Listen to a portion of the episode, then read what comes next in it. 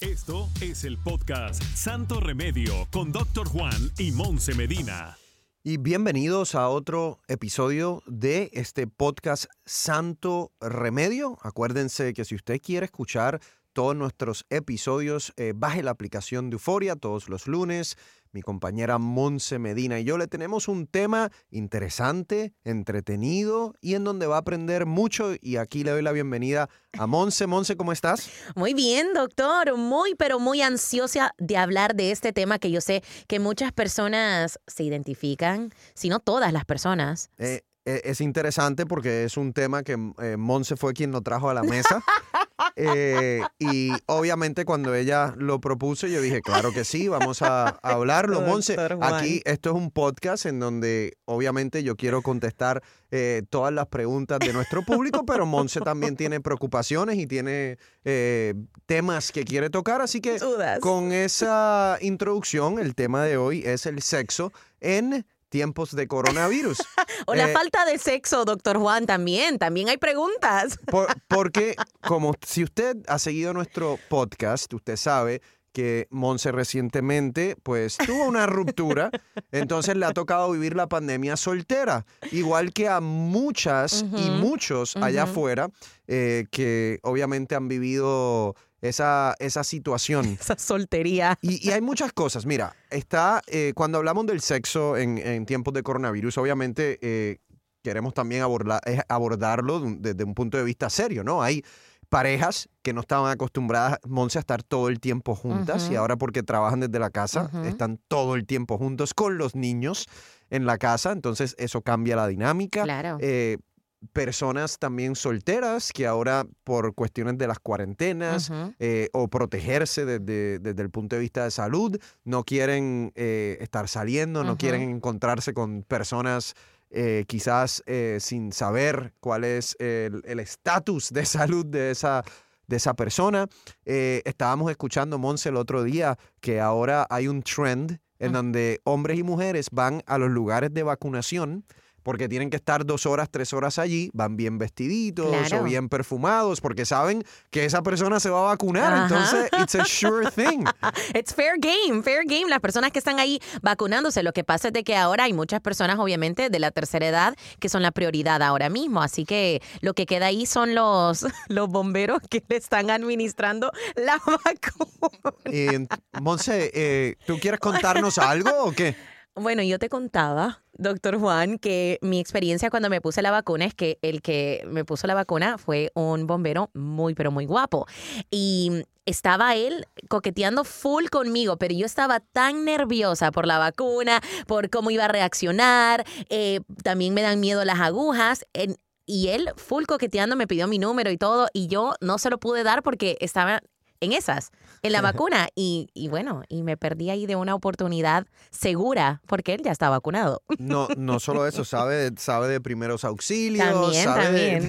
De, muchas cosas. Eh, y mira, a mí, esto me ha tocado, Monse, a mí también hablarlo en, Despierta América cuando hablamos de, temas de salud. Eh, muchos de, los problemas que pueden estar teniendo, ya sea hombre o mujer, es por toda la ansiedad, la depresión eh, que ha aumentado durante la pandemia. Sabemos que la enfermedad mental eh, y, ¿verdad? Y, esto que tiene que ver con la ansiedad y el estrés ha aumentado significativamente con la pandemia y eso también afecta la vida sexual eh, de, las parejas. A mí me ha tocado, por ejemplo, eh, dar consejos de santos remedios. Tú sabes que yo siempre digo, bueno, si, si no tienen eh, ese deseo sexual, traten el maca. El maca es una raíz peruana que aumenta el deseo sexual en tanto en hombres como mujeres. Obviamente es un, es un santo remedio, es un remedio natural que pueden tratar. Van a haber personas que le funciona, van a haber personas que porque tienen una condición más seria quizás no le funciona, pero pueden tratar el maca recomendado por mí. Lo pueden conseguir en misantoremedio.com. Eh, Monse, ¿qué te parece si para hablar de este tema eh, traemos a la doctora Sofía Berens, eh, que es especialista, ¿no? Es psicóloga y, también especialista en estos temas que tienen que ver con parejas, con el sexo. ¿Qué te parece si le damos la bienvenida? Doctora, ¿nos escucha? Aquí estoy, buenas, buenas, buenas y gracias por esta invitación. doctora, Eh, obviamente esto es algo que no se habla mucho, pero, pero está sucediendo. ¿Cómo, ¿Cómo puede impactar la ansiedad, la depresión, este cambio tan drástico que hemos vivido en la vida sexual de una pareja? Sí, no, tiene un impacto importante, sobre todo en la etapa del deseo sexual. Hay diferentes investigaciones que han ya desde el año pasado, pues, eh, visto esto. Y las otras etapas están menos impactadas, pero la parte del deseo sexual, esa primera etapa, que es las ganas, el interés, la aproximación a la sexualidad, definitivamente ha estado impactado. La, el deseo sexual depende de muchísimos factores. Es bastante complejo, no es tan sencillo como la gente piensa, ¿no? Tiene factores orgánicos, tiene factores eh, sociales, relacionales, y entre la parte de la pandemia, pues hemos visto que este cambio relacional y este impacto social a, través del estrés, ¿no? Los, psicólogos siempre decimos que el estrés es un mal amigo, y los sexólogos, pues un mal amigo de la sexualidad definitivamente, porque da una respuesta contraria en el, en el individuo a la que se requiere. Fíjate que el ejemplo de Monse con el bombero es un ejemplo de eso, ¿no? una persona guapísima que tenía allí Monse ni siquiera la ve porque estaba toda angustiada con la vacuna. Entonces pasa eso, ¿no? el foco atencional se va para otro lado deja de percibirse el estímulo sexual, deja de percibirse la, la, estimulación erótica necesaria para la activación de la sexualidad cuando hay estos estresores tan importantes, que además son muchos en pandemia, hay estresores por miedo a la salud, hay estresores porque la gente realmente se enferma, hay, hay estresores después que la gente se enferma, hay estresores económicos. Nosotros decimos que los estresores son como tigres que te van a comer. Entonces aquí tenemos como siete tigres afuera que pero pueden comer. doctora, pero yo también... Para la respuesta sexual. Doctora, yo conozco también personas que con el estrés se ponen como un tigre. Eh, bueno, hay de todo en esta vida y efectivamente los hay. bueno, yo en otra, en otra, doctora, en otra oportunidad, yo hubiese sido la tigresa en esa situación con el bombero, pero sí, yo estaba demasiado angustiada que, que me bloqueé. Y perdí, ok, entonces si el bombero nos está escuchando, ¿tú quieres decir dónde te pusiste la vacuna? Porque a ti te van a conocer. Si el bombero nos está escuchando, eh, te va a conocer y a lo mejor podemos decirle que se comunique con nosotros aquí en el podcast de Santo Remedio, eh, que tú sientes que perdiste la oportunidad. Y que was a misconnection. ¿No quieres darle una segunda oportunidad? Bueno, él estaba en el Jackson Memorial el primero de marzo en la hora de la mañana, aquí en la Florida, en Miami. ¿Viste cómo este podcast también puede ayudar a encontrar tu próximo amor, Monse. Eh, Tiene funciones de redes sociales. Doctora, pero entonces, ok, en esa situación, como usted dice, eh, se puede haber afectado el, libido, o el, el deseo sexual. ¿Cómo entonces uno hace si, en este caso yo soy hombre, vamos a suponer que la pareja, tu pareja quiere tener relación sexual, pero tú eres el que está afectado. Mm. ¿Cómo, tú, ¿Cómo tú confrontas esa situación? Porque obviamente si tú no le, le demuestras a, la pareja eh, ese mismo interés, eso puede causar problemas matrimoniales. Eso me pasó en mi última relación, que me van a demandar cualquiera de estos días. Sácame de esa demanda. Sí, eh, pero fíjate que hay, una, hay, hay dos cosas acá, ¿no? Fíjate que las personas que venían con un buen nivel de deseo sexual antes de la pandemia tienden a mantener su deseo o a bajarlo un poco. Lo que se pensó al principio, que el deseo aumentaba, pues eso no se dio. En ninguno de los estudios que tenemos reporta eso reporta que sube en muy poco porcentaje de la población, pues, ¿no? Claro que sube porque hay de todo en esta vida, pero la tendencia es, estás igual si vienes con un buen nivel de deseo sexual antes de la, de la pandemia o baja un poco. ¿Qué pasa cuando la persona, la pareja no quiere, la pareja quiere y tú no quieres? Eso puede pasar. Primero, eh, aquí hay un punto fundamental, los seres humanos somos diferentes, tenemos deseos diferentes, tenemos frecuencias diferentes y no tenemos por qué coincidir en el mismo momento.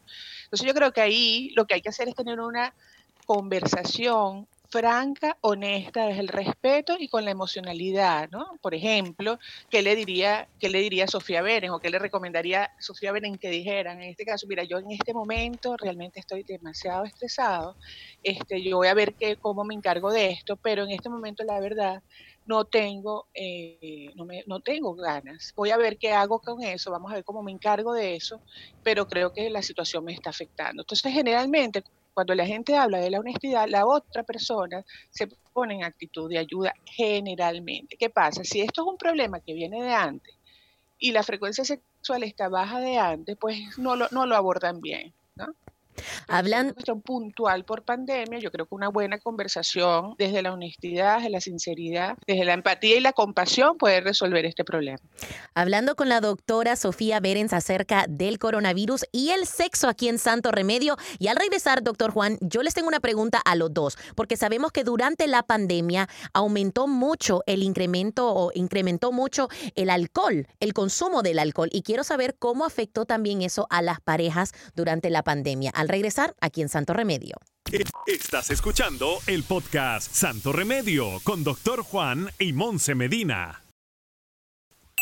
Y ahora regresamos al podcast de Santo Remedio con el Doctor Juan y Monse Medina. Y seguimos hablando de este tema importante que es el, el sexo en tiempos de eh, coronavirus. Monse, tú mencionabas el aumento en el consumo de alcohol, eso lo hemos visto eh, dentro de, de, este contexto de la pandemia. Eso afecta a la salud de manera significativa. Desde el punto de vista médico, una de las cosas que hace, sabemos que el alcohol en exceso disminuye eh, o, o, debilita el sistema inmunológico. Eh, por ejemplo, cambia el comportamiento de las personas. Estamos todos en las casas. Eso puede aumentar también, lamentablemente, la violencia doméstica. Y una de las cosas que posiblemente puede hacer también, y le queremos preguntar a la doctora Berens, es eh, si tiene algo también que ver con la parte de, de la, del sexo, ¿no? Si, si afecta la vida sexual de la pareja. Sí, definitivamente sí tiene un efecto. Cuando las personas se toman uno o dos tragos, quizás puede favorecer en un momento determinado la respuesta sexual, uh -huh. ¿no? puede poner a la gente un poco más activada, pero cuando se pasa de allí ya no, la interviene para negativo hay más, en el caso del hombre puede haber más problemas de erección, puede haber problemas de eyaculación. Este, la gente no le gusta a la persona cuando está muy tomada o está drogada. Las drogas y el alcohol efectivamente han subido mucho en esta pandemia y eso no es un comportamiento erótico para el otro. La persona cuando está eh, pasada de, tragos, pues no, no, es, no es una persona atractiva. Generalmente tiene movimientos, tiene gestos, tiene comportamientos que no resultan atractivos para el otro y la, la pareja tiende a rechazar este tipo de comportamientos. Entonces sí, sí afecta. Y muy importante lo que dijo el doctor Juan, que obviamente esto se asocia a la violencia y eso ha sido uno de los grandes problemas en, en este confinamiento 24% en las parejas en casa ha aumentado los niveles uh -huh. de violencia asociados muchas veces al consumo de alcohol y drogas. Claro que sí, entonces para que ustedes vean que definitivamente afecta muchos aspectos de su salud, no solo mentales, sino físicos, sexuales, así que por favor control con eso del alcohol. Eh, eh, doctora, otra de las situaciones que se están viendo es que las parejas pues tienen menos privacidad porque ahora los niños están todo el día ahí o, o por mucho tiempo han estado ahí porque están haciendo clases eh, desde las casas. Tanto muchas parejas están trabajando juntos ahora. Eh, porque están haciéndolo remoto, ¿cómo eso puede afectar la presencia de los niños constantemente? El hecho de que antes cada cual se iba a su trabajo y no se veían durante el día y entonces se regresaban y, entonces pasaban tiempo juntos, pero ahora todo el tiempo, todo el tiempo. Hay, hay un, un, efecto negativo en relación a la sexualidad definitivamente. Yo creo que la convivencia en general, este, cuando es excesiva, no es un buen, buen estímulo asociado al deseo. Nosotros aquí en Venezuela le decimos a eso que son matapasiones. Cuando tú estás 24 por 7 uh -huh. con una persona, por mejor que te lleves, pues hay un momento que ya quieres tu espacio, porque la pareja normal, la pareja sana, tiene eh, espacios de inclusión, hacemos cosas juntos, independencia. Entonces el, el área de la independencia del ser humano definitivamente está intervenida por, por la cuarentena. Y a eso se le suma la presencia de los niños 24 por 7 en casa, el hecho de que los padres tengan que tener rol de maestro que no saben hacer eso muchas veces. Este, mientras más pequeños los niños es más difícil este tema, por ejemplo, es un, no es un favorecedor de la sexualidad, definitivamente. Y esto hay que tenerlo en cuenta, porque buscando un santo remedio, como se llama este programa, yo creo que hay que buscar espacios eh, individuales dentro de las casas eso es importante, como que conversarlo, pues tener como el espacio individual y el espacio para la pareja también. respetar un poco los horarios, por ejemplo, de acostar los niños, porque una de las cosas que pasa con la pandemia es que, bueno, entonces los niñitos se cuestan tardísimo y ese tiempo de adulto está intervenido también por el, por el tema familia. Entonces yo sí creo que la reestructuración, el, como la organización de los tiempos funciona mucho en estos casos. Doctora, ¿qué sabemos acerca de la infidelidad durante la pandemia? Por ahí andaban diciendo, no sé qué, tanta, qué tanta verdad hay acerca de esto, que las queridas, ¿verdad? Las, la otra estuvo un poquito abandonada durante este tiempo, ¿verdad? Porque todos estábamos guardaditos en casa. Sí, bueno, esto, eso es una relación que definitivamente se ve afectada con este tipo de, situación. Eh, lo hacen más virtual. Hay un estudio de unos ingleses que dice que, que sí la infidelidad, ¿no? No, no, no es que ha bajado tampoco, quizás se da de otra forma, ¿no? La infidelidad, pues eso es todo un tema, eso hay que verlo, también es un tema complejo que tiene muchísimas aristas. Este, y bueno, y cuando la gente está... Eh, como sobre todo en las primeras etapas, en estas relaciones diamante, que se mantiene esa pasión viva, porque justamente le ofrece lo que no le ofrece la casa, que es toda esta responsabilidad, toda esta, todo este compromiso, todo este, este, este estrés que resulta en este momento, pues buscan otros mecanismos, buscan los mecanismos virtuales generalmente. No, los van, los van a agarrar, es lo que va a Eso es lo que... Eh, eso es lo que va a pasar, que los van a agarrar. Más evidencia. por estar y, lo, agarran más rápido. Y, por estar, por estar haciendo eso, por estar haciendo eso y arriesgándose, se va a cargar un COVID que le va a dar. Vamos, a darle, vamos a darle el cargo de conciencia a la gente para que se porten bien. Pero, espero, espero que lo hagan virtual, pues si lo van a hacer. Bueno, pero es que la gente no, porque eh, sí, habrán algunos que lo hacen virtual, pero hay otros que se arriesgan. Claro, es se, cierto. Eh, se siguen eh, yendo a los hoteles o siguen, yo no sé, haciendo diferentes cosas y se arriesgan en términos del comportamiento de infectarse. definitivamente las múltiples parejas no son recomendables en muchos de los de, las etapas de la vida, a menos que haya mucha protección. Y en este momento del COVID, aunque no es una enfermedad de transmisión sexual, pero de muy poca distancia, la actividad de cero distancia, pues por supuesto es una actividad de altísimo riesgo de, riesgo de contagio y eso efectivamente hay que hacer conciencia de eso. Sigan jugando con fuego que se van a quemar, básicamente. Ese es, ese es el mensaje. Si no, lo quema, si no lo quema la pareja, lo que... Se van a quemar. tengan, exacto, tengan cuidado. Entonces, yo creo que el otro grupo que hay que hablar son los solteros. Monse, tú eres nuestra otra experta. Eh, in-house counsel eh, para, para ese tema. Eh, a ver, Monse, cuéntanos ¿Cuál ha sido tu experiencia como soltera dentro del contexto de coronavirus? Yo he escuchado que muchos dicen, de hecho, gente que conozco me dice, no me agarra otra pandemia soltero. Así me han dicho. Sí, claro que sí. Yo viví la mitad de la pandemia con mi ex y ahora la otra mitad la he vivido sola. Así que he visto ambas situaciones. Eh, vi cómo nos afectó la pandemia, vi cómo teníamos pensamientos completamente distintos acerca de la pandemia y es algo que está influyendo mucho porque no solo soy yo, sino que son mi grupo de, amigas solteras. Eh, ahora está el tema de si nos vamos a vacunar o no, si esa persona se va a vacunar o no. Eh, o sea que ya no solamente es si nos vamos a arriesgar o si nos vamos a infectar del COVID. Ahora está la otra parte de la pandemia. ¿Qué opina uno acerca de esa persona que quizás dice no me voy a vacunar? O sea, uno lo respeta, uno, eh, no sé, se, se, le bajan muchas cosas a uno con, con ese pensamiento también ahora, porque yo me estoy cuidando y esa persona quizás no. O sea, otro criterio a la hora de buscar pareja, ¿no? Y me imagino que también las, las aplicaciones que hay para buscar pareja, me imagino que eso también se ha hecho más complicado, porque el punto era de poder encontrar una posible persona para encontrarse eh, y, y ahora y ha sido mucho más difícil encontrarse para un café o encontrarse en una barra. Bueno, de hecho, ahora Tinder me dicen, me dicen que está ofreciendo pruebas de coronavirus a ambas personas oh antes de citarse. Bueno, pero, pero de cierta manera, o sea, nos estamos eh, adaptando a esta situación, doctor. Y no sé qué, qué dirá la doctora Sofía Berens acerca de esto, porque tampoco es que me puedo quedar soltera el resto de mi vida, no, Claro, pero, pero yo no me imagino una cita, yo no me imagino una cita que empiece con ese tema porque es como un passion killer ahí. el primer tema, el primer tema es de coronavirus, ¿Estás vacunado? ¿No estás vacunado? Cuando acabas ese tema ya dices, ¿y qué hago aquí? Bueno, pero también ahora con la vacuna uno anda su tarjetita de la vacuna y dice, bueno, aquí tengo la mía, so I'm good. Pero bueno, al regresar, doctor Juan, vamos a conocer la opinión de nuestra doctora Berens, que es especialista precisamente en terapia de pareja y terapia sexual. Pendiente aquí en Santo Remedio. Estás escuchando el podcast Santo Remedio con doctor Juan y Monse Medina. Y ahora regresamos al podcast de Santo Remedio con el doctor Juan y Monse Medina. Bueno, doctor Juan, estábamos hablando con nuestra doctora Sofía Berens, esta especialista en terapia de pareja y terapia sexual, acerca de un tema que me afecta mucho y yo sé que a muchas personas también. Doctora, eh, ¿qué opina? ¿Cuál es, la, ¿Cuál es la situación? ¿Cómo los solteros pueden lidiar con esta situación? Sí, bueno, el soltero tiene muchísimas aristas que hay que tener muchísimo cuidado. Primero, el tema de la relación con otros es importante porque tienden a tener más espacio sin la relación con otras personas.